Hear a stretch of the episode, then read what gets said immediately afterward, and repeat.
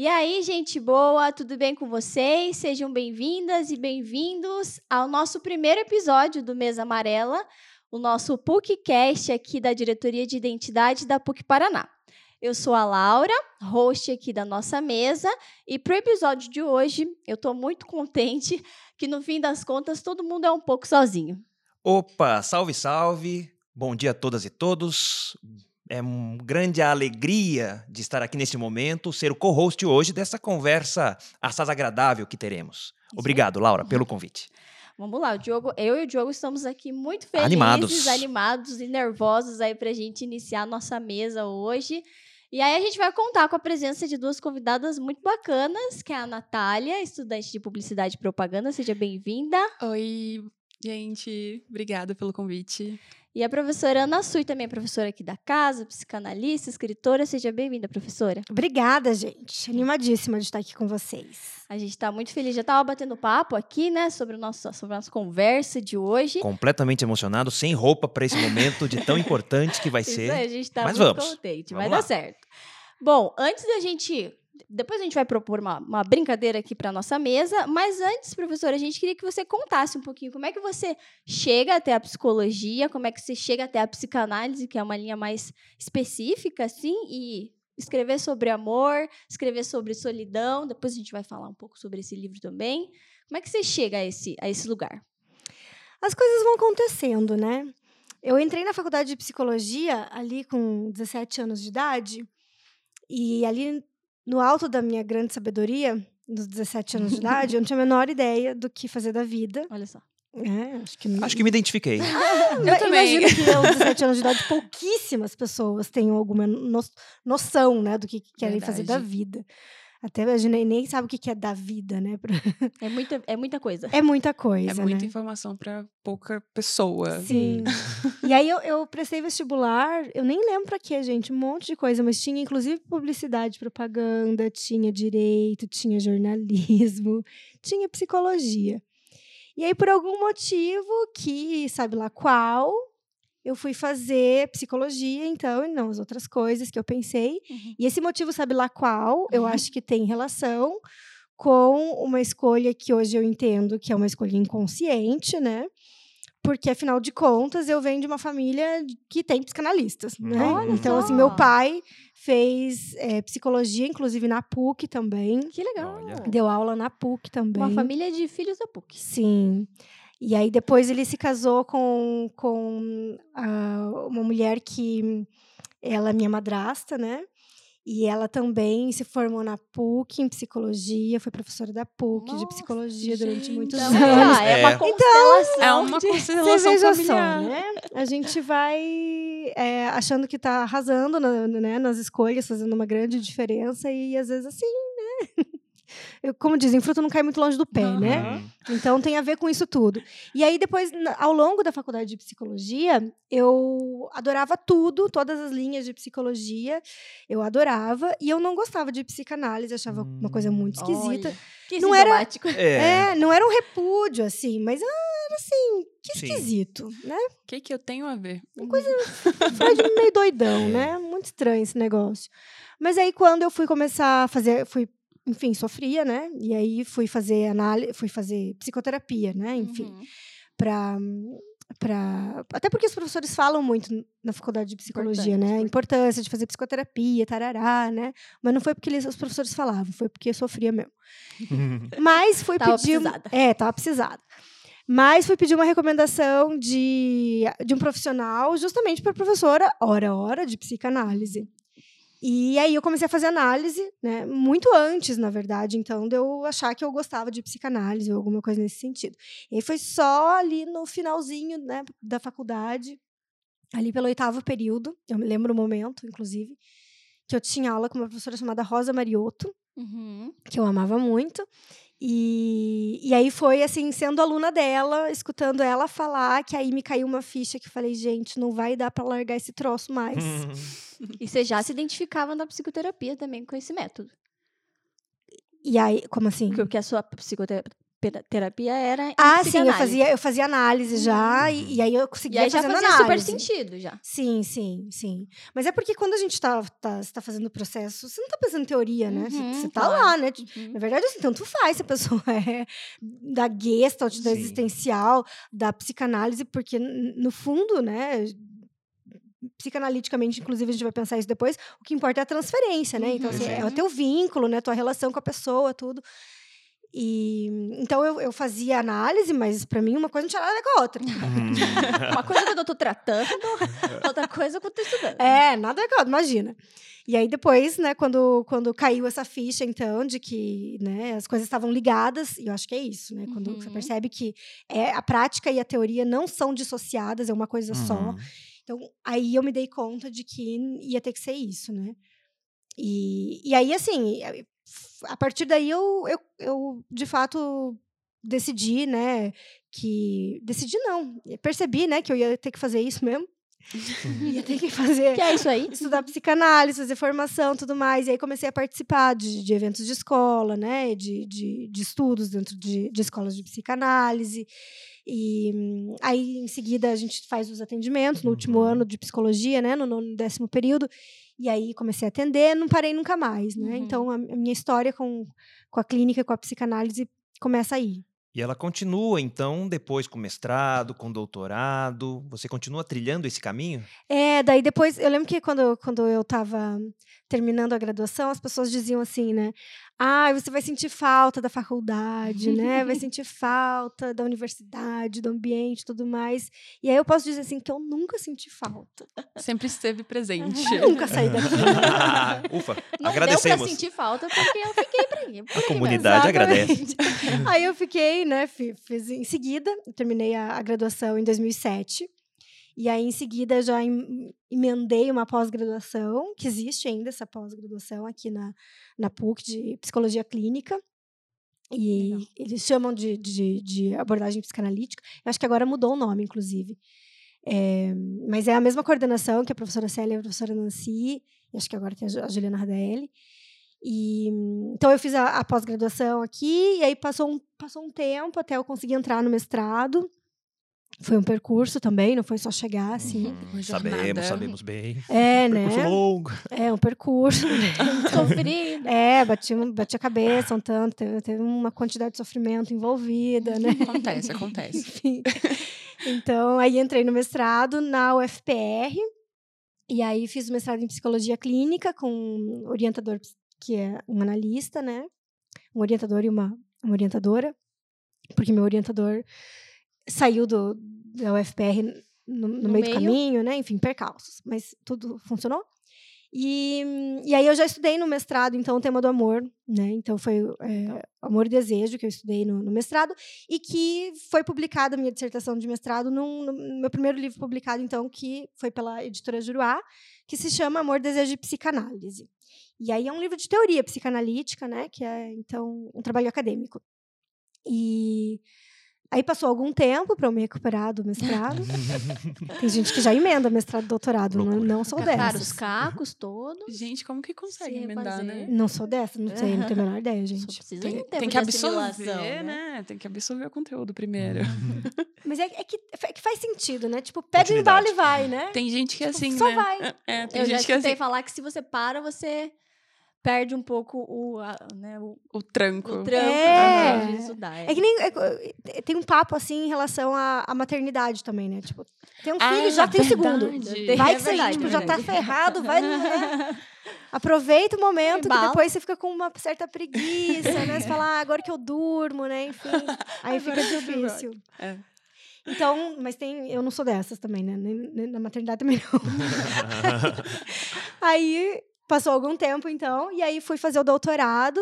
E daí fui fazer o doutorado na Universidade Estadual do Rio de Janeiro, né, na UERJ. E fui estudar também o tema do amor, o amor e o feminino. E, e aí é isso, né? Terminei o doutorado no ano passado, em setembro. E, E continua escrevendo. e é, então, daí, Uhum. enquanto eu estava terminando, escrevendo a tese de doutorado, ahn, eu recebi o convite da editora Planeta para escrever um livro para o público amplo. Uhum. né? E aí, assim, só poderia ser o tema do amor, né? Uhum. Que é mais amplo que isso. É, na verdade, Verdade. isso, exatamente isso. Plural. né? Que é mais amplo É. que isso. Ótimo, ótimo comentário. Uhum. né? Acho que, acho que isso explica, inclusive, o porquê que esse livro está indo tanto, assim, porque é um livro que fala de amor e todo mundo quer saber de amor, né? E estamos aqui com ele, em nossas mãos, então, né? A gente mira no amor e acerta na solidão. Não, esse título. Sensacional. Já, já Título tá, é um tapa na cara. de já tá. Exatamente. já. já E tá aí a gente não tem como não emendar essa pergunta, né, professora Ana? Então, porque quantas vezes a gente não cai, às vezes, num senso comum de dizer, ah, o oposto do amor é a solidão. E aí a professora traz de que, olha, amor e solidão coexistem, elas Uhum. andam juntas, né? Professora, poderia falar um pouquinho para o nosso público que nos escuta aqui hoje, essa relação entre amor e solidão?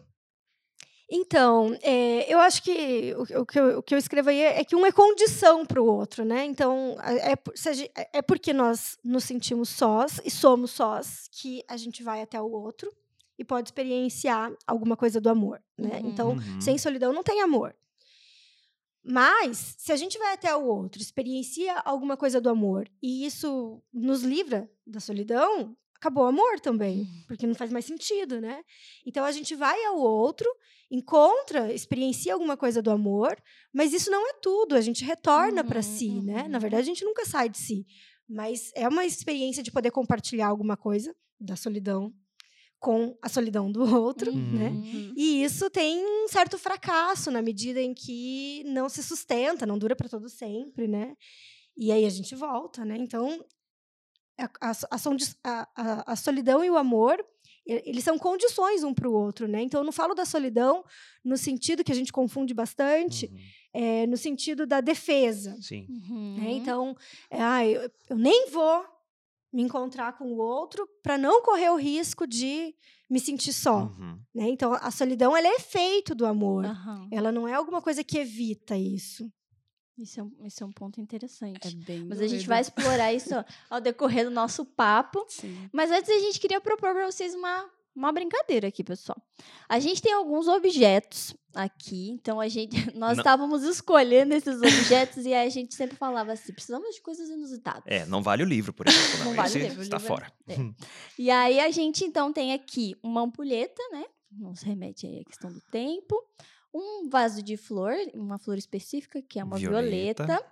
É, uma máscara, que nós, nossa companheira aí de jornada também. Sim. E aí, o, talvez o mais sui generis de todos, que é um, um abajurzinho, que inclusive foi o Diogo que me deu de presente, é, de um bicho preguiça Não meditando. foi nenhuma indireta, tá?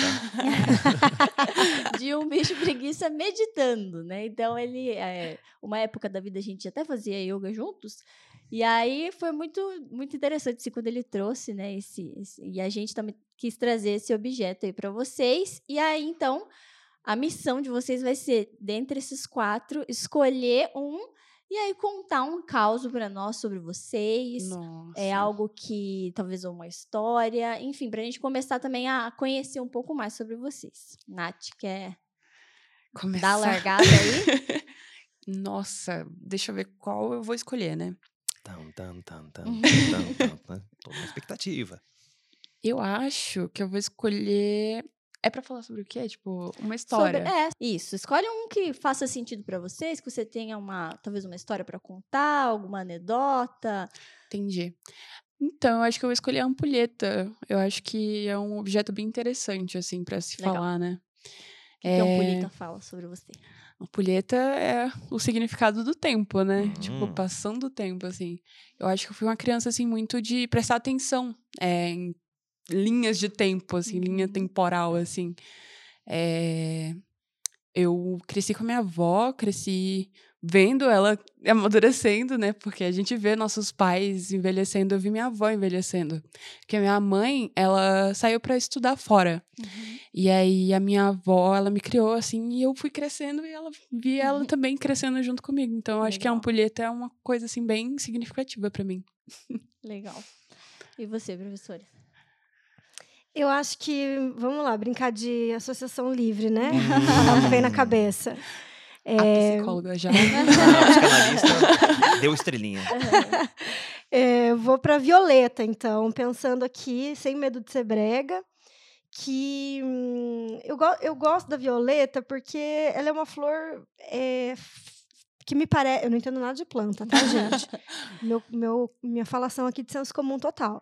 Mas ela me parece uma, uma flor simples, uhum. fácil. Ela é barata, ela tem no mercado, ela é, tem na casa de um monte de gente, uhum. que, mesmo que não tenha grandes monte habilidades. De, de cuidar com planta, um monte de vovós fazer o um link né, com, a, com a fala da Natália. E, e, eu acho que amor e solidão, uhum. engatando aí, é isso, sabe? Uhum. Que são coisas assim banais que estão tão por aí, tá para todo mundo, tá na vida, não é a grande coisa, né? Uhum. E quando a gente fala de, de amor, solidão e violeta, acho que todo mundo tem alguma coisa para contar. Legal. Eu acho que é, esse tema é, eu e o Diogo, a gente está né, se apropriando, conforme a gente, a gente, tem essa ligação forte assim com a, com a, leitura e com temas da psicologia especificamente. Mas aí a gente ia trocando muito assim, ah, como que te bate o livro e tal, o que que você sente, o que que te chama atenção. Mas e aí, Diogo, o que que você, o que que você traz pra gente aí desses temas aí?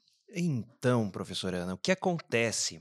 Eu tenho a impressão de que por vezes nessa sociedade que a gente vive, ah, é uma sociedade da velocidade, da produção, é, faça isso, consuma aquilo. Uhum. É uma sociedade que talvez o, o aquele filósofo Bill Churran, né, ele diz, ah, uma sociedade paliativa que não pode sentir dor.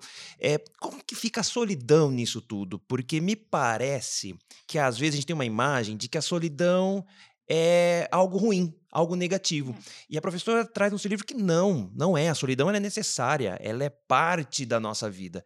Então, para nos ajudar, ou até quem nos acompanha, assim, puder trazer um pouco desses elementos da solidão, que é a nossa condição humana. Sim. É, então, a, solidão não, não é uma opção para gente, porque é a nossa condição na vida, né? Uhum. A gente a gente estamos sós. estamos sozinhos, né? Cada um de nós. Mas é, também acho que existem muitas formas de viver e experienciar a solidão, né? Então, uh, talvez seja a, solidão seja uma, uma, coisa a ser questionada mais do que ser explicada, né? uhum. né? É, até porque, assim, o que é solidão? Depende, então, de, de, de, ter alguém junto. Eu, tô, eu não estou sozinha aqui, porque eu estou com uhum. vocês. Um aspecto físico, assim, né? né? Uhum. Presencialmente, fisicamente, né? Uhum. Tá, tá ou não tá? Ou, hum, ou, a solidão é um sentimento, e aí eu posso estar... Tá rodeada de gente e às vezes de gente que eu amo uhum. e mesmo me assim me é. sinto sozinha né tem uhum. um sentimento de solidão é, o quanto isso é suportável, né? E eu sinto isso e passa, ou eu sinto isso e isso me toma de um jeito uhum. que eu não consigo uhum. mais me conectar com o mundo, com as pessoas, e o tempo passa e nada acontece, né? E isso pode ser adoecedor, né? E pode me levar a precisar de ajuda. Uh, enfim, então existem muitas formas sim. de viver a solidão. E aí também não se trata, então, né, de pensar, ah, sim, a solidão é boa, né?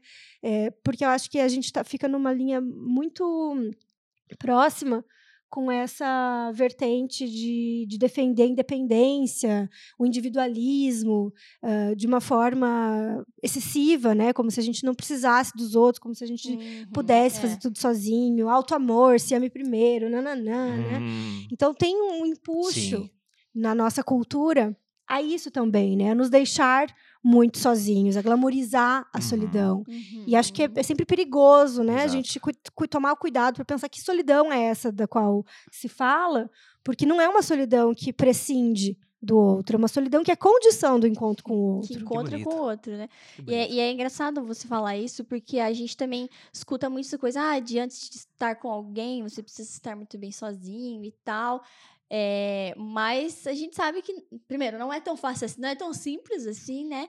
E também pode cair nesse, nessa coisa assim do, do individual. Então, eu não preciso de ninguém, então eu preciso ser super independente. Eu me basto e ponto. Eu me basto e ponto, né? Então, acho que também tem esse risco, assim. Né? E aí o amor aparece muitas vezes como uma ameaça a isso, porque é. Uhum. Olha só, Então, faz todo sentido. é, porque daí a pe- pessoa começa a se envolver com alguém, começa a sentir um negócio e fala: Meu Deus, O que é O isso? que é isso? Eu vou ficar dependendo dessa pessoa, né? Que horror.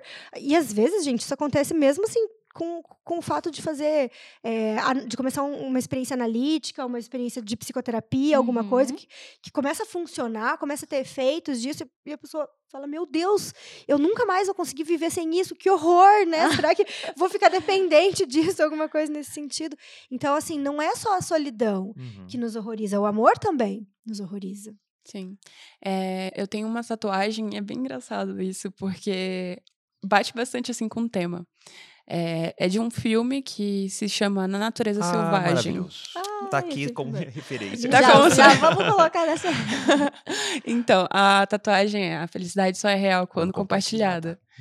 E é bem isso, assim, o filme trata de uma pessoa, assim, que achou que sair dos problemas dele, sair do núcleo familiar dele, dos amigos, do amor e se livrar de tudo, e ir pro meio da, da natureza, ele ia resolver toda a vida dele e ia ser feliz. E no final ele morreu sozinho, Hum. Triste. spoiler. Poxa, Spoiler! Se você, você não não assistiu, Eu sou a pessoa que Tamo dá spoiler, gente, desculpa. se Mas você não assistiu, olha, meu o Deus, filme é de assistir. 2008, então É, se Vale assistir. assistiu, você tinha que ter assistido. Vale tinha. assistir. Vale Pelas assistir. fotografias e, sobretudo, pela trilha sonora, Nossa. que é maravilhosa e com é- Ed Vedder. E Então, é um- uma coisa, assim, que é biográfica, né? Tipo, não Sim. sei se biográfica, Sim, é mas um- é... É? Krakauer é um jornalista e aí ele conseguiu alguns relatos, foi fazendo a. Ah, esse- eu acho incrível. Eu acho incrível esse filme e eu indico pra todo mundo, assim. E tá marcado na Sim. minha pele, porque é bem, assim, uma coisa muito real. E tem tudo a ver, Tem né? tudo com a ver. Com a fala, assim, da, da, da, da solidão compartilhada, da vida compartilhada, da felicidade Sim. compartilhada. É. E, e, aí- e você vê o quanto essa, essa noção, né, de que se a gente se afastar de tudo, a gente vai ficar sozinho, ela, ela é uma ilusão. Porque, em certa medida, nós somos sozinhos. E, em certa medida, nós não somos sozinhos. Porque Uhum. nós somos efeito dos outros. O ser humano é um ser totalmente Nossa. sociável, assim. Eu digo porque eu, pelo menos, faço comunicação justamente porque eu não consigo guardar só pra mim. Eu preciso. Mas mesmo se você guarda só pra você, você guarda isso pra você com a sua galera, né? Porque nós somos feitos de uma galera. Exatamente. É uma galera superiores. Eu tenho um talk show na minha É, cabeça. somos legião. Fica a galera falando, Aham. né? Ah, sim, As isso, vozes. legal. Não, não, faz isso, né? É que a Sim. gente né, fica um pouco discreto, tenta pelo A menos. gente- Os megamente tatu... mega, mega... É, Os divertidamente. divertidamente, os divertidamente tudo Aquele é conversando entre bom si. Ô, Ana, e dá pra dizer que às vezes uma outra pessoa pode ter dificuldade da solidão por ter dificuldade de entrar em contato consigo ou de repente ter algo ali, uma dessas vozes que a pessoal todo. incomode. Isso pode gerar essa dificuldade de, co- de conexão consigo e aí, ah, eu preciso me conectar com tudo e com todos e ir pro outro oposto? Sim, sim. Acho que é o, o outro no- nos ajuda a nos suportar. Não é fácil a gente se Uhum. suportar. Nossa. Minha terapeuta que sim. diga. Tem dias, menina, Outro que eu não me terapeuta. aguento. Tem dias que nem a gente se aguenta e a gente quer que o outro aguente a gente, Sim, né? eu acho incrível. Meu namorado é um, um herói pra me aguentar. Porque, meu Deus. A minha mãe fala isso. Às vezes. Mas acho que essa fala é muito importante, né? Sim. O outro ajuda a gente a se suportar. É verdade. Nossa, isso E é a gente suporta eles é, também, né? Também, claro. É todo mundo um É uma sustentando o outro, assim, né? via de mão dupla. Sim. E às vezes tá nesse lugar, né? Como, como o Diogo falou, assim, tá nesse lugar é muito difícil, ainda mais com tantas distrações que a gente tem hoje em dia, assim, né? Então é. A gente tá hiperconectado, né? A gente tá toda hora em relação. Acho que tivemos muitos impactos com a pandemia nessa relação, assim. É, mas por que, que tantas vezes é, é difícil, assim, estar nesse lugar? De, De- solidão, assim, né? Ou, ou de contato com essas, com, esses, com essas vozes, assim. Por que, que é, é tão indigesto, assim, algumas personalidades que a gente tem? Ahn, por que, que é tão indigesto ser quem a gente é, né? Se suportar? Porque acho que. Tentar não, não, não teorizar muito assim. Era uma vez, né? contar uma história. Síndrome de professor, né? O professor quer, quer trazer lá no começo. Mas é, de uma maneira geral, o que o Freud propõe é que nós não somos seres de instinto. Nós somos seres de pulsão, né? O que, que isso significa? Que a gente não tem um sentido da vida pronto, a gente não tem um motivo para a existência que é, esteja garantido. Isso vai ser constituído aí aos poucos, né? Então, assim, isso não é natural isso é efeito do modo como a gente vai entender o que é a vida, do modo que a gente vai ser amado, vai ser recebido pelo outro, vai ser dito pelo outro, as releituras que a gente vai fazer daquilo que os outros falaram que nós somos. E, e, que a gente isso tem limites, né? Sim. Das leituras que a gente consegue fazer, as coisas que a gente consegue se separar de terrível que a gente passou e as coisas de terrível que a gente não consegue se separar. Uhum. Então isso tudo está acontecendo constantemente. Né? Não é como se a gente fizesse isso na primeira infância e aí tá pronto, fechou, partiu para a vida. Acabou. Esquece. Acabou, né? Tá, tá pronto, né? Não é assim. Gente, embora tenha uma, um, um valor muito é, substancial, né? Esse, essa primeira infância, essa, essa formação do psiquismo, o tempo inteiro a uhum. gente está ali com os nossos, com a nossa galera, uhum. né? E, e, não tem como mandar essa galera embora. A gente uhum. tem como conversar com ela, papear, né? Dar uma baixada. Vai ganhar. Vai ganhar, baixa, baixa, né? Tira o microfone de um, pelo menos baixa, baixa o tom, aumento do outro e tudo mais. Mas elas estão ali e elas são quem nós somos. Né? A nossa personalidade. A nossa personalidade. É o, aquilo que a gente consegue entender que é a nossa personalidade, pelo menos, né? Que é assim, não deixa de ser uma certa ilusão mas não é como se a gente pudesse abrir mão disso e trocar e dizer, ah, agora não, né? Mudei de vida. A partir de agora, eu não vou mais fazer isso. A partir de agora, eu sou daquela Outra que não sei o quê, né? Não, não dá. Isso produz mais sofrimento, muitas vezes, porque aí você se sente mal por quem você, por, pelo jeito que você é, pelo jeito que funciona, e por não conseguir mudar isso, né? Então, acho que é, é, a gente tem muitos elementos na nossa cultura que eles são muito danosos ainda na, no modo da gente entender quem nós somos, o que, que a gente faz no mundo, porque a gente tende a se autoexigir cada vez mais e de formas muito desmedidas, como se pudesse, é, pudesse como se cada um de nós pudesse ser o que quisesse, né? E é isso aí. Se você muda, né, os teus gatilhos e, e aí você vai, como se a gente todos os seus problemas estão resolvidos. Exatamente, como se fossem ilimitados, né? Por isso que eu acho que a psicanálise me interessa tanto, é, porque ela vai dar notícias ali do, do, do, do pequeno espaço de liberdade que a gente tem que é efeito da castração, né? A castração são os nossos limites. Uhum. É, não dá, não, é isso, né? Tem, tem coisas que são impossíveis, de fato, e longe disso nos, produ nos, nos produzir apenas sofrimento, as interdições elas nos causam um baita alívio. Que bom que eu não posso tudo, ufa, uhum. é só isso que eu uhum. posso? Nossa, maravilha! Fechou. Só daqui até aqui, tá bom. Uhum. Dá pra viver assim. Deixa eu puxar uma linha nessa questão dos limites, porque até pouco tempo nós vivemos uma situação muito peculiar de muitas restrições e muitos limites, uhum. que foi a situação pandêmica. E aí, professora Ana, diante de tudo isso em que nós vivenciamos um certo distanciamento das pessoas, um eventual isolamento, como que ficou a solidão nisso tudo? Mas, e sabe que eu comecei a pensar no tema da solidão justamente a partir, uhum. a partir daí, né? Porque o o, quando eu entrei no, no, no doutorado, meu projeto era para pensar o amor e o feminino. E para estudar o, o, amor e o feminino.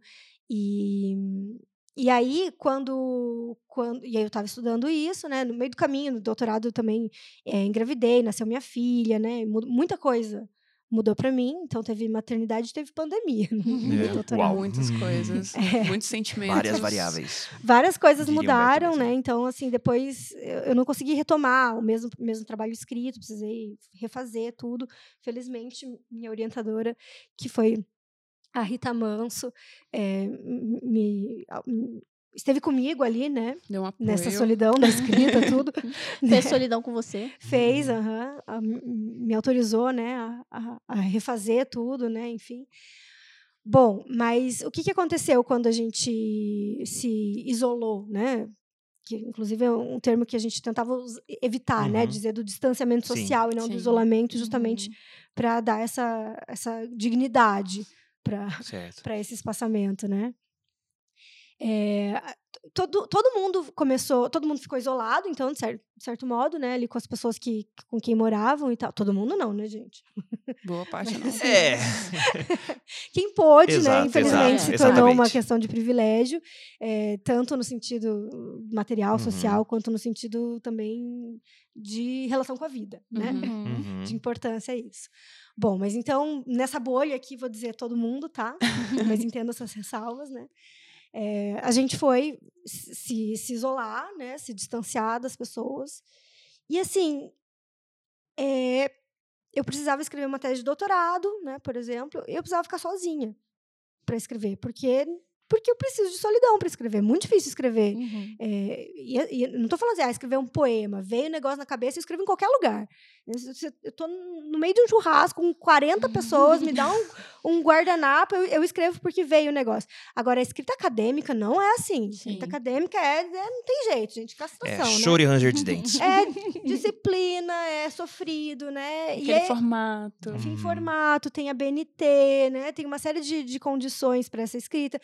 Tem a consequência de muito estudo, né? Então não é como se você sentasse e escrevesse só, assim, estudar muito, tem que ler muito. Então eu comecei a sentir falta disso. E eu tinha acabado de ter uma filha pequena, né? Então estava nessa coisa, dessa demanda, tudo. E eu comecei a pensar nisso, assim, e escutar também, né? Porque aí eu, eu segui com, com o trabalho na clínica, né? Então eu escutei, tive a possibilidade de escutar diferentes pessoas contando intimamente eh, de como eram as suas relações ali com, com, a, com a vida, com a morte, com a solidão, com o amor. Na verdade, assim, esse é o arroz com feijão da, clínica, mas Uhum. ficou muito ampliada essa relação aí de cada um com a solidão, com, a- com o afastamento das pessoas e tudo mais, né? E, e aí eu comecei a pensar, assim, sobretudo da importância da solidão para poder viver o amor. Né? O quanto foi danoso para muita gente ficar tão perto o tempo todo de outras pessoas, Uhum. né? Das pessoas com quem, com quem se ama, né? Isso produziu uma série de efeitos. A gente viu ali, por exemplo, que o número de Muita gente divórcios se separando. Uhum. aumentou demais. bastante, né? Eu acho que essa não é a única causa, né? Sim, acho que claro. tem Uhum. coisas também que é, A gente começou a perceber as diferenças, né? Bem grande, assim. É, acho que sim, né? De, de, de coisas que assim que também tem relação talvez com ah, o lugar das mulheres no mundo, né? Sobrecarga de tarefas, né? essa disparidade que talvez em outros momentos certamente era tolerado, né? Tinha um outro lugar na cultura. Hoje em dia isso é- Uhum. tem coisas que não são mais aceitáveis, Sim, né? sim. Então, acho que a pandemia deixou muito escancarado uma série de coisas. A própria relação que cada um tem com a vida, com o amor, eh, e os cuidados que se teve, que também virou uma guerra para muitas pessoas, né? Mas o que, o que eu acho que dá, deu- re- escolhi, assim, né, para me fazer uma, uma questão mesmo, eh, inclusive acadêmica, seria é, é- é da importância mesmo de fazer solidão para estar no amor. Porque, assim, é- é- a solidão não é uma coisa assim que você tem que se afastar necessariamente do outro fisicamente, mas inclusive psiquicamente. Então, a solidão se inventa, Uhum. de certa medida. Você faz solidão, porque tem um momento que você pode estar ali cheio de gente, mas você uh, faz uma parede imaginária para você poder ter um tempo para si, Uhum. Recarregar as energias. recarregar as energias. Sim. né? E aí volta, vai, volta. Então, o amor e a solidão, eles são, eles estão Uhum. de mãos dadas, né? Uhum. E aí, vamos va- nas perguntas, na pergunta de um milhão, eu vou começar pela, pela Nath. Nath, você acha que existe, pensando em relacionamentos amorosos, você acha que existe tampa da panela, metade da laranja? Na hora que eu tava escrevendo o roteiro, eu escrevi metade da panela. aí eu, oh meu Deus, acho que não é isso, não. O que, que você acha? Então, aquele negócio de acreditar no destino, né? Também tem isso. Tem a Tá, ver você com traz isso. essa concepção aí.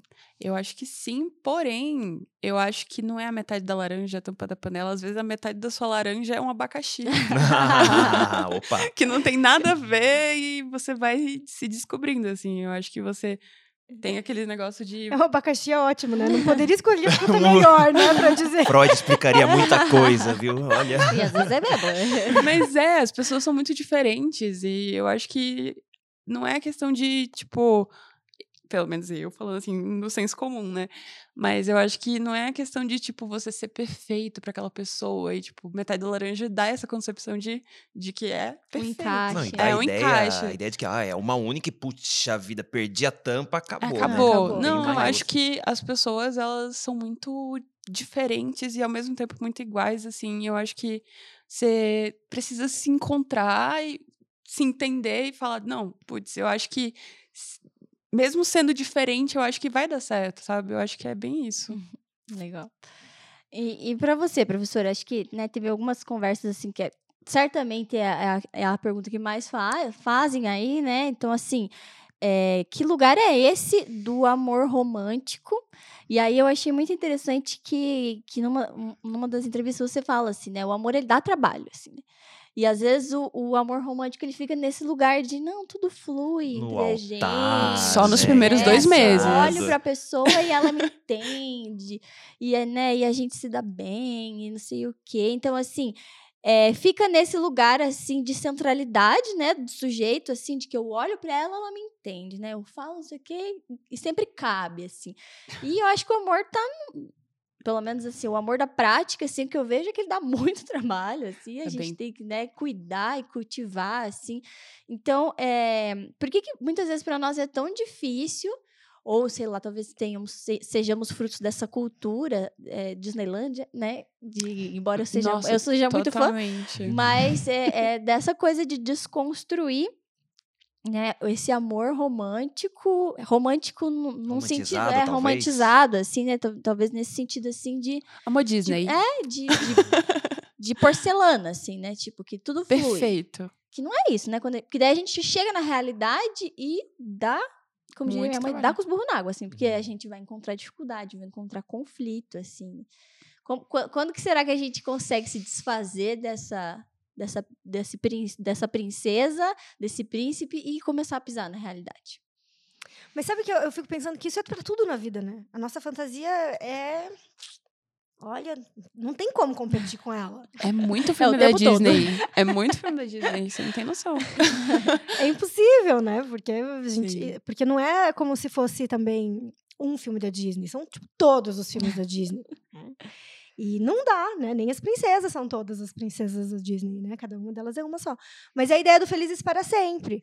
Tá, e mas depois do Felizes para sempre. O que É. acontece? Acaba a história. Acaba, e a gente? É, é, o Leandro que Carnal, inclusive, num dos livros dele, ele fala assim que é, a parte mais interessante do livro é a parte é, né, dos contos, enfim, dos, da- das- dos filmes, é a parte que tá dando, né, que perde o sapato, que fica preso na torre, não sei o quê, e daí sempre acaba com. E foram felizes para sempre. Então, assim, ele fala. E aí a gente entrou num tédio infinito, porque foram, né? Porque acabou o trabalho, assim, né? É, sim, porque daí não tem história. A história, ela Acabou. pressupõe o conflito. Até que um dia aconteceu tal coisa, né? E aí deu merda em algum nível, e aí tem mais história. aí tem mais história. Né? Então tem perrengue, Aí Tem dá um- história. uma coleção de livros. e aí dá uma coleção de livros. né? Mas você já viu, né, que os contos de fadas são todos, assim, as histórias originais são horríveis. Hum. É verdade. Aham. Sim, sim, né? A, a Disney faz lá todo um trabalho de lapidação, né? Pra, pra isso ficar palatável, troca personagens, troca histórias, aí fica tudo lindo, fofinho. E a gente ama. Pra dar uma ação. Mas é muito maluco como eles conseguiram Uhum. influenciar a mente de muita gente. Tipo, em questão de, de estrutura de uma coisa meio que psicológica, É, assim, né? É, mas eu não sei se, se daria pra dizer que eles influenciaram a mente de muita gente, ou se essa é a nossa condição na vida. E aí eles pegam por aí. Hum. Porque a fantasia é, ela faz parte da nossa vida Uhum, em todas as instâncias, né? Então, tanto no, é, que, é que tem todo um privilégio, né, do amor romântico, do amor sexual, de você encontrar alguém para fazer família, blá, blá, blá, uma centralidade disso na vida de muitas pessoas, né? Ahn, não, não tantas mais, né? Acho que as coisas vão, vão, vão mudando. Se a gente vê, por exemplo, os, os filmes da, os, os filmes atuais, né? Eles, Uhum. eles, passam, eles têm outras temáticas, né? Além dessa história de achar Uhum. príncipe e casamento, né? Tem coisas bem mais interessantes, né? Uhum. Então isso vai perdendo assim uma certa centralidade, mas ainda existe essa centralidade. Mas a gente sempre vai na relação com o outro pela fantasia de completude. que o outro vai me entender, que o outro vai me aceitar, que o outro vai ser meu amigo, que o outro vai me amar, que, o, que eu vou amar o outro também, né? Uhum. Então, independente se eu vou falar com, falar com o professor, eu vou falar com a caixa do supermercado, eu vou falar com, com o porteiro, eu vou falar com a minha a melhor A amiga. gente já tem uma expectativa. Todas essas pessoas a gente vai assim, né? A pessoa vai me entender.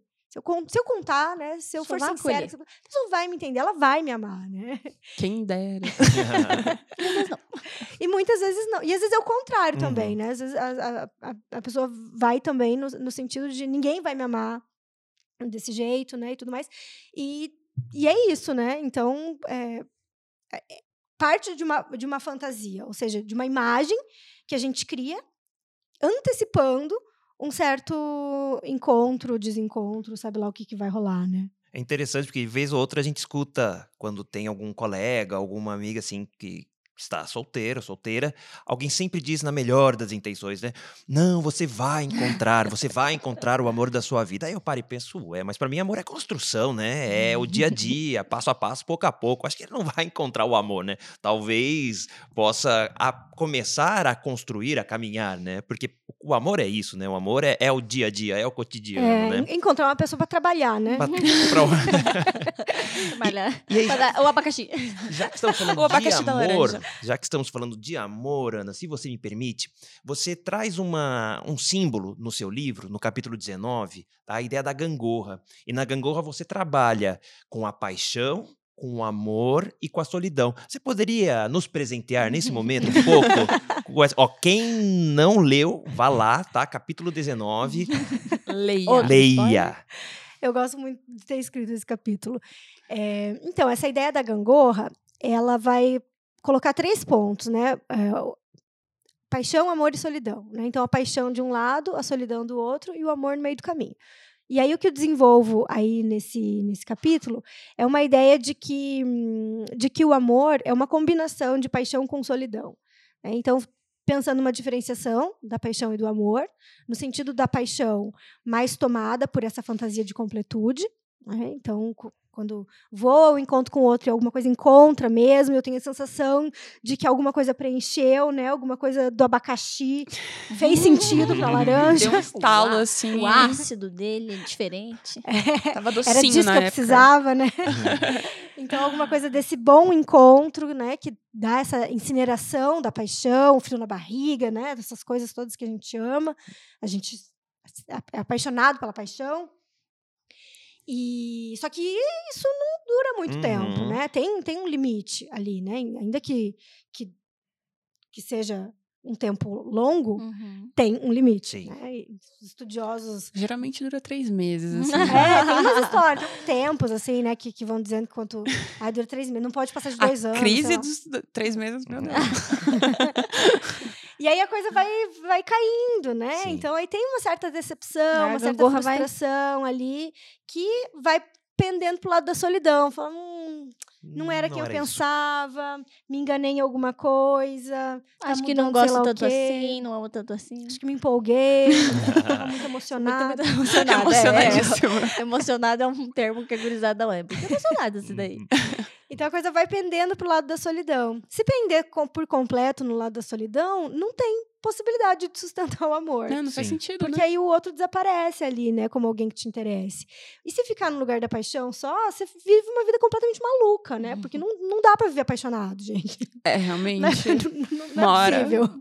Não é possível. Então, é, eu, eu gosto de pensar o amor assim como tendo alguma coisa da paixão, porque a paixão faz parte Sim. do amor. E, e tendo alguma coisa da solidão, porque sem solidão não tem amor, né? Tem loucura. E é essa uma coisa balança do, perfeita, né? É, do movimento, assim, né? A gente não é nem só isso, nem só aquilo, assim, né? A gente vai... é, eu acho curioso falar essa, é, quando ele vai pro lado da solidão. Tem um, um, um rapaz chamado Emanuel Aragão, que eu gosto muito, assim, da- das construções que ele vai fazendo. E ele até usa uma expressão chamada relacionamento espoleto.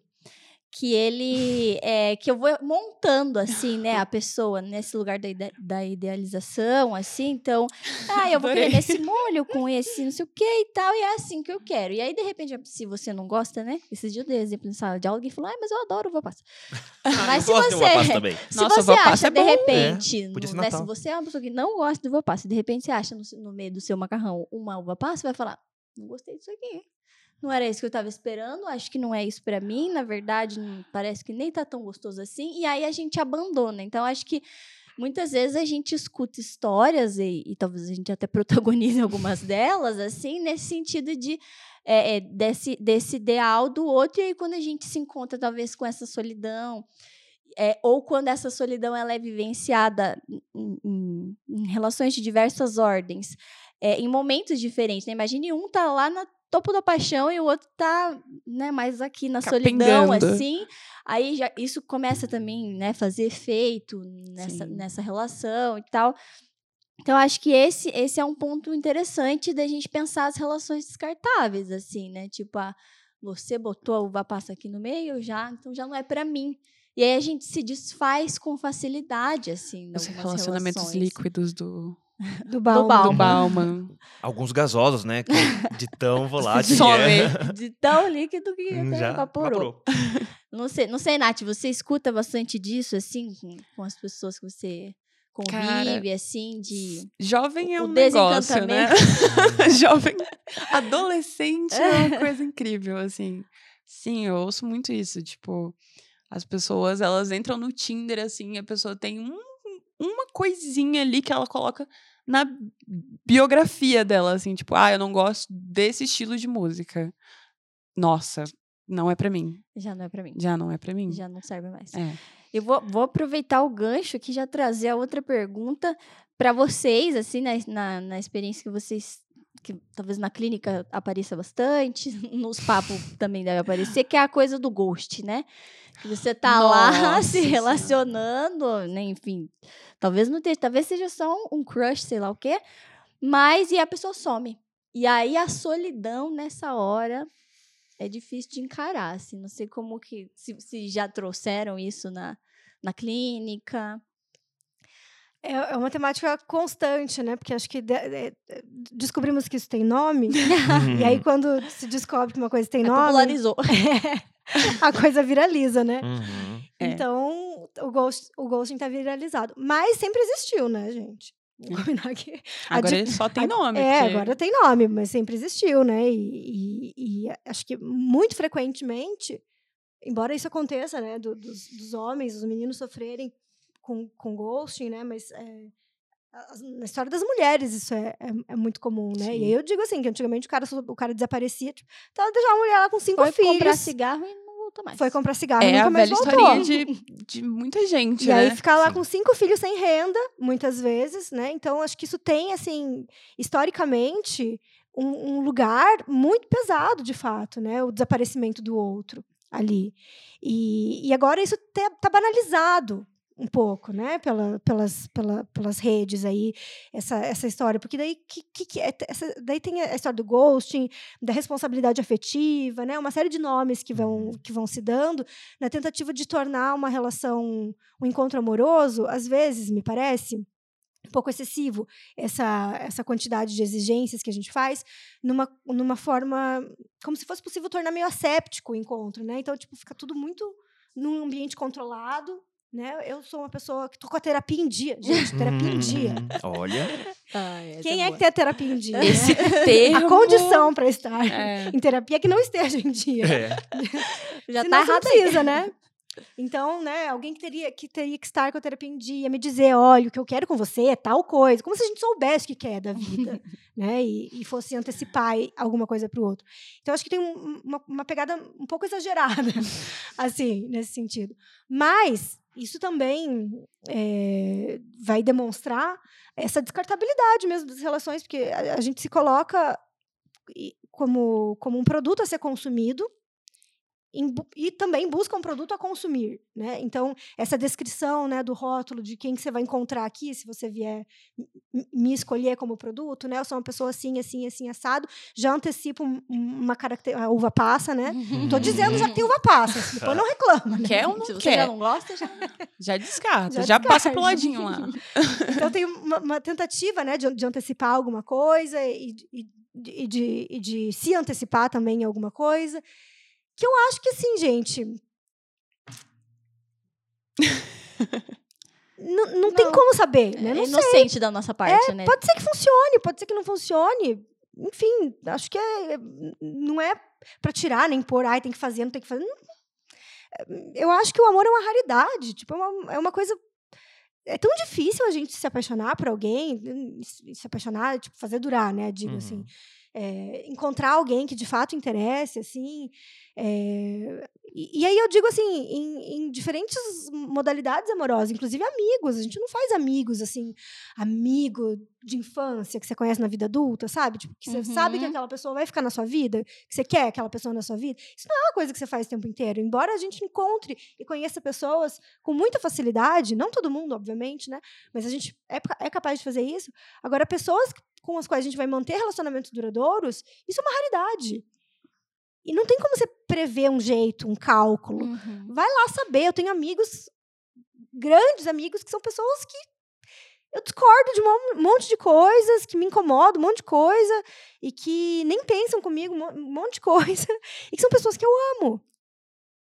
Né? Então, por quê? Sei lá, gente, o amor é um negócio E que essa doido. relação vai oscilar também, né? E talvez às vezes mais perto, às vezes mais distante. sim. Sim, e, a- e acho que a, a nossa relação com as redes sociais, né, que no- nos coloca dentro dessa bolha aí, essa coisa dos algoritmos e tudo mais, que a gente vai vendo e consumindo coisas e lendo coisas de gente que pensa como a gente, fala como a gente, e a gente vai achando que, né, que o mundo é o nosso umbigo, e quando encontra alguma coisa diferente, vai se horrorizar com isso, que horror, tudo A mais. pessoa tem várias qualidades e, tipo, uma coisinha que difere já não, não presta mais. Sim, que entra nessa, essa história da cultura do cancelamento, né? Aham. Então, Sim. E, e isso tudo vai, vai ficando muito banal. Porque Cansa, né? é, é tudo todo dia, né? Você entra lá no Twitter, qual é, qual é entre, quem nós vamos cancelar hoje, né? Uhum. Ninguém é perfeito o tempo inteiro, né? Tipo, ninguém acerta o tempo inteiro, Ah, assim. sim. Sim. A gente vê muito isso em questão de quando tá no Big Brother, por exemplo, assim, a pessoa não, não sei se tipo as personalidades do Big Brother, mas por exemplo, a pessoa pode ter o- assim, ser perfeita, ser maravilhosa. Se ela fala um A errado assim do que é o senso comum, Já não cabe mais. já não cabe mais naquele lugar. Tipo, rebaixam ela assim, por exemplo. Sim. E aí a gente descobre que essa é a vida, somos seres imperfeitos e Exatamente. nas nossas imperfeições vamos buscando Sim. E a gente vai aprendendo, e avançar né? e aprender. E é isso. E que Isso- alívio, né? Exatamente. Que alívio a gente poder, eu acho que a professora falou isso, assim, né? O, o, o, o nosso ufa de, nossa, nem sou, nem, nem, sou, sou tudo toda isso." tudo isso, né? Eu nem sou. Tem até um, um- um- uma das, das, acho que até foi um artigo que a professora escreveu que fala, no fim das contas descobrimos que o outro nem espera tanto assim da gente, assim, né? Eu acho que isso alivia a gente, que é esse, é esse limite, assim, né? No fim das contas é daqui até ali, né? Não é o buffet infinito, né? Daqui até ali a gente também vai vivendo com isso, assim, né? Acho que isso é bem legal. E acho que é, para a gente também ir caminhando, né, para o nosso, pro nosso encerramento aqui do programa, é, acho que para a gente perguntar sobre essa jornada, acho que a- a- você toca em muitos espaços, assim, né? O espaço da sala de aula, o espaço da clínica, o espaço da escrita. Imagino que várias pessoas entrem em contato com você pelos livros, assim, pelas redes, assim, e, e isso é muito- deve ser muito doido, assim, né? Várias pessoas falam, ah, eu conheci seu livro, e pessoas falam, nossa, eu nunca nem vi essa pessoa, assim, e a pessoa se identifica comigo, isso, isso também faz comunidade, assim, né? Mas é, o que que, desse tempo, assim, de, de dar aula, de escrever, de estudar sobre, assim, o que que você destacaria de aprendizado, assim, de, sobre esse tema, sobre as pessoas, assim, da- eu sou ousada, né? Um- um- alguns aprendizados, imagino que tenham muitos, mas o que, que você traria para nós, assim, desse? Ah, eu. eu a, a única coisa que me vem na cabeça é assim, a beleza da diferença. É, é tão bonito ver como nós somos diferentes. Como tem gente diferente. É muito. Eu fico, eu fico sempre extasiada, assim, com isso, assim, né? Eu até eh, eh, postei um, um, um texto na, no Instagram agora de manhã falando, assim, de, uma, de contando de, um, de uma mensagem. Eu recebo todos os dias mensagens de gente que eu nunca vi na vida, isso que você uhum. falou, né? E que me contam, às vezes, coisas tão íntimas, assim, e coisas tão bonitas. E, que, e é tão enriquecedor isso. Eu, eu, eu nossa, é um, é um, aprendizado enorme para mim cada mensagem que eu leio, escuto alguma coisa de alguém assim. É legal. É, e, e, aí eu estava contando dessa mensagem de um motorista de carreta que leu esse, esse último livro e estava dizendo, né, fazendo elaborações ali na, na, na, na, mensagem, contando ali da, da, relação dele com as mulheres, como é difícil, e a relação dele com, com as carretas, o quanto é bem sucedido, né? Que é, é ali que vai funcionar, e ele começa a colocar isso em questão e tudo mais, né? É, é, cara, é muito interessante. Eu jamais imaginei que um caminhoneiro ia ler. Não, onde, onde chega, né? Olha só que interessante mesmo. São muitas personalidades. É muito legal isso, né? Quando eu li essa mensagem, eu falei, gente, furou a bolha. Uhum. É, Estourou. E eu acho assim que a gente poder furar, fazer furos na bolha, né? Não tô falando de qualquer jeito, né? Porque a gente uhum. tem que ter cuidado com o furo da bolha uhum. também, né? Exato. Isso pode ser um perigo. Mas fazer pequenos furos na bolha, né? Poder fazer disso um pouco mais. É, poroso, uhum. né, para poder ter acesso a alguma coisa do outro ali. É... Ai, gente, isso é tão interessante porque senão a gente fica brigando pela diferença com os nossos iguais. Ai, tem que ser diferente igual a mim. Uhum.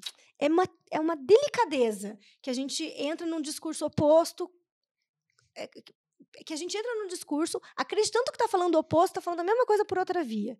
Né? Então, é. essa delicadeza eu encontro assim com as notícias das pessoas que leem, eu encontro com, com as pessoas na sala de aula. Né? Eu gosto muito de dar aulas na, na graduação, porque eu estou sempre falando com pessoas que não estão acompanhando lá longe, né? Uhum. Elas estão sempre, estão sempre sem saber o que está acontecendo, o que, que, é isso, de que, que eu estou falando, e elas me atualizam, né? De como é que são os jovens, né? O jovem é um negócio.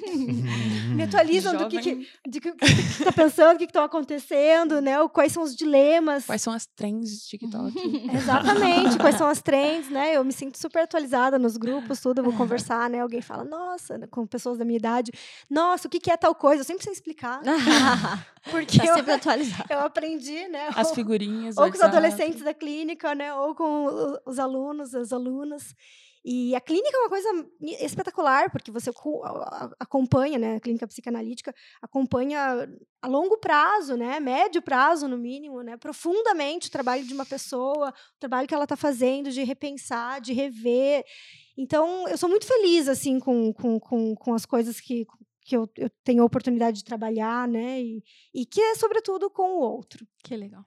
Laura, já que a Ana trouxe a ideia da diversidade, vamos costurar aqui uma grande colcha. Porque vamos. todo ponto de vista é visto a partir de um ponto, né? Então, que interessante agora, neste momento, cada um de nós trazer algumas referências, uhum. indicações relacionadas a esse tema do amor e solidão, para que o nosso, nosso estudante aí que nos acompanha nas redes possa também ir atrás e também se apropriar, né? Então, é, Natália, começando por você, o que, que você indicaria para quem nos acompanha? Nossa, eu sou totalmente consumi consumidora de podcast. Assim, eu ouço muito. E em diversos formatos, assim, vídeo, uhum, só áudio. Uhum. Netflix tem um, inclusive vou indicar, que é o Midnight, Midnight Gospel, que ele fala sobre bastante coisa. E é um podcast canadense, se eu não me engano, e ele é gravado e aí eles colocam desenhos por cima, assim, que são multiversos. Que legal. E é bem legal, assim, fala sobre bastante coisa. Outra coisa que eu indico também é todos os conteúdos da Jujut. Ah, maravilhosa. Ela é maravilhosa. eu não sei, aquela mulher, quando ela começa a falar, eu chego e fico tipo, nossa, disse tudo. Sim. Porque ela é perfeita.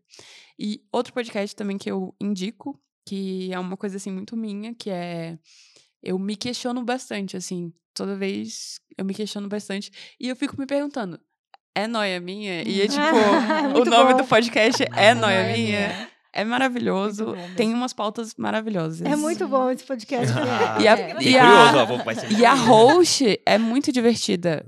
A abertura é maravilhosa. Gente, ela pensa umas coisas, né? muito, muito engraçado. É muito interessante, justo pra- pra ver esse, esse negócio da solidão, porque são coisas que a, a gente, a gente pensa, se preocupa, e às vezes acha que é só você, né? Aí você escuta ela falando, Sim. gente, né? É, eu também. E ela, e ela é incrível porque ela expõe a plateia da cabeça dela lá naquele po- podcast. E as pessoas, ela fala, nossa, mas isso também passa na minha cabeça. E é muito engraçado que, tipo, você se identifica com o outro também, né? Você fala, nossa, eu achei que era só eu que passava por isso. No É. fundo, descobrimos que a noia é nossa. Não é nossa, não é nossa. Nós não somos tão originais quanto pensamos. Não. Não. E aí, professora, o que você, que você deixa pra nós? Ah, eu vou indicar um livro, dois livros que eu, que eu, que eu li mais recentemente, assim, que eu gosto muito, que são da, da editora Planeta também, que é a mesma que, que publicou A Gente Mira no Amor e Acerta na Solidão. Um deles é Uma Questão de Vida e Morte, que é escrito pelo Irving Yalom e pela Marilyn Yalom. E eles começam a escrever esse livro, os dois juntos. E no meio do livro, a Marilyn morre, né? E eles, enfim, um casal de idosos, né? E eles es- começam a escrever esse livro já sabendo de um diagnóstico terminal da Marilyn, então não é um Spoiler. spoiler. Isso tá Não no é um spoiler. Isso tá no início. E ele termina de escrever o livro sozinho, né? Então, elaborando o luto dele ali, falando da relação dele com ela. É, me arrepio de, de falar do livro, assim, eu acho maravilhoso, lindo demais, assim. E um outro livro também, é engraçado agora, pensei, que também foi escrito por dois- duas pessoas, que se chama De Mãos Dadas, que é do Alexandre Coimbra e do Cláudio Tebas, e que ele é um, é um livro em que o, o Cláudio vai escrever sobre o, o luto da, da perda da mãe dele, e ele escreve cartas, ele foi escrito no meio da pandemia hard ali, onde a gente não podia se Uhum, encontrar, uhum. tudo. E ele escreve o livro num capítulo, ele escreve um capítulo, e aí o Alexandre comenta, Uhum. né, a partir da, da perspectiva Eu acho isso terapêutica. Incrível. Eu acho incrível É isso. lindo, lindo, lindo. Legal. Muito Bom, minhas obrigado. indicações. A gente tá indicando bastante livro, né? A Nath que re- reservou aí outras plataformas. Podcast é comigo mesmo. É, mas eu queria indicar dois livros, fiquei em dúvida. Eu falei, ah, não vou, não vou precisar escolher, né? Vamos trazer os dois. O primeiro é, é Já Não Me Sinto Só, da Maria Flor, que ela escreveu um pouco sobre algumas experiências que ela mesmo teve, assim, e tal. É um, um livro leve, gostoso, assim, de, de ler. E é da Planeta também. É da Planeta Aham. também? Ah, então aí, ó, já estamos já tamo em casa. Foi o Felipe, meu editor também. que Nossa, já, te- já pode trazer a Maria Flor aqui na mesa. Olha Ai, só. meu Deus.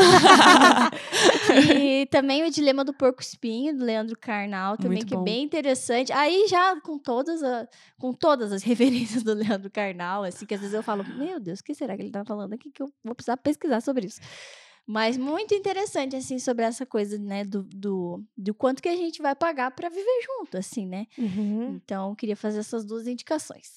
Bom, aqui eu vou fazer um protesto. Está aqui no meu roteiro, tá? Que a professora Nassui roubou uma das minhas referências, então. Não, que bom. Então, compartilhamos a mesma referência, né? Então, porque a minha primeira referência justamente é o Alexandre Coimbra Amaral, que é um, um psicólogo fantástico. é. Nós tivemos a oportunidade de, de ter um momento com ele no ano passado, em uma das atividades da PUC.